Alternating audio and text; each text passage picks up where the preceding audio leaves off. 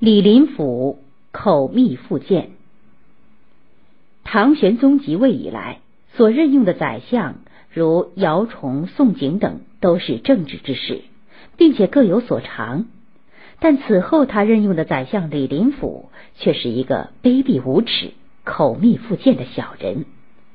更可悲的是。开元盛世有了二十多年的太平，唐玄宗便以为天下无事了，就日夜深居宫中，纵情声色，把国家大事统统叫李林甫去办，这便种下了动乱的祸根。李林甫原来是吏部侍郎，后来他想方设法去讨好嫔妃，结交宦官，目的是通过他们去随时了解唐玄宗的动向和好恶。这样一来，朝廷有什么事，皇帝有什么打算，他都清清楚楚。所以他的奏章总是能讨皇帝的欢心。那时唐玄宗正宠幸武惠妃，对武惠妃生的寿王也特别喜欢，甚至因此而逐渐疏远了太子和其他皇子。李林甫就通过宦官向武惠妃讨好，表示愿意全力保护寿王。武惠妃因此对他很感激，常在皇帝面前为他说好话。当时宰相是张九龄，他是大唐名相，为人耿直，无论什么大事小事，只要他认为不对，总要与唐玄宗争个不休。于是李林甫趁机在皇帝面前说张九龄的坏话，使唐玄宗慢慢疏远张九龄。最后，唐玄宗罢了张九龄的宰相职务，而让李林甫替代。从此，朝中的官员们趋于李林甫的权势，大多采取明哲保身的态度，再也没有人敢讲真话了。李林甫为了蒙蔽皇帝、独揽大权，想方设法把唐玄宗和大臣们隔绝开来，不许大臣们向皇帝上奏章。有一次，他召集谏官们开会，竟公开说。现在皇上很圣明，我们做臣子的只要按皇帝的意志去办就行了，用不着大家七嘴八舌多说话。各位看到那些仪仗用的马匹吗？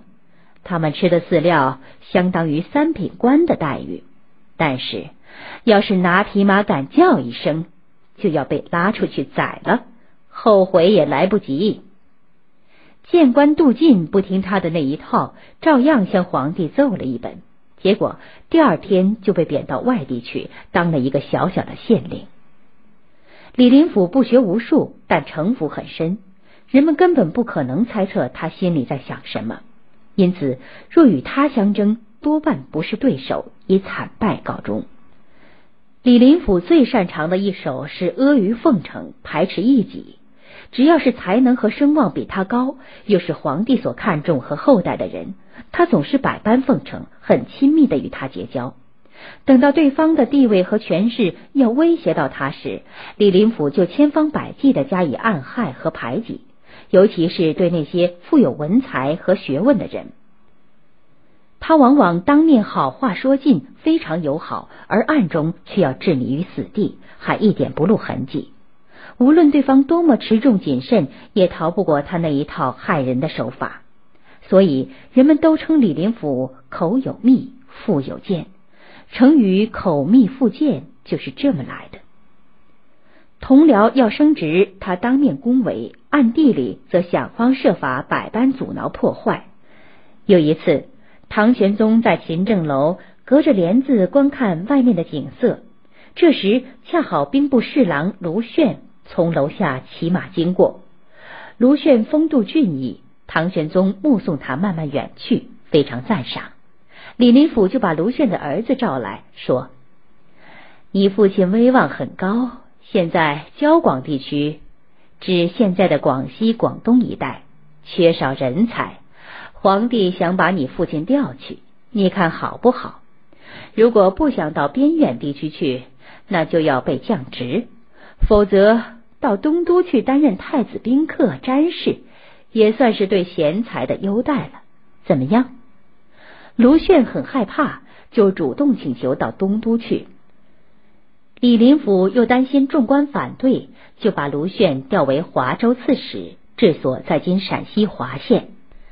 卢炫到任不几天，李林甫又谎称卢炫有病不称职，又把他调为詹事，管理东宫的内外事务。唐玄宗曾经想广求天下的人才，只要有一技之长，都可以到京师去应考。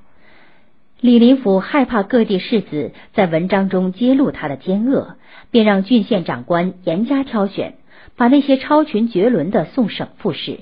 但是到最后，他却叫考官一个也不录取。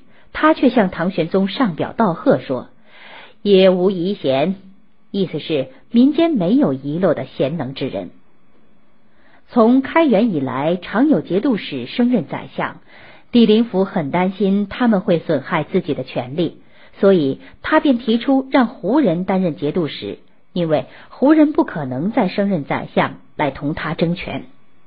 他对唐玄宗说：“陛下如此雄才，国家又那样富强，为什么边患至今不灭呢？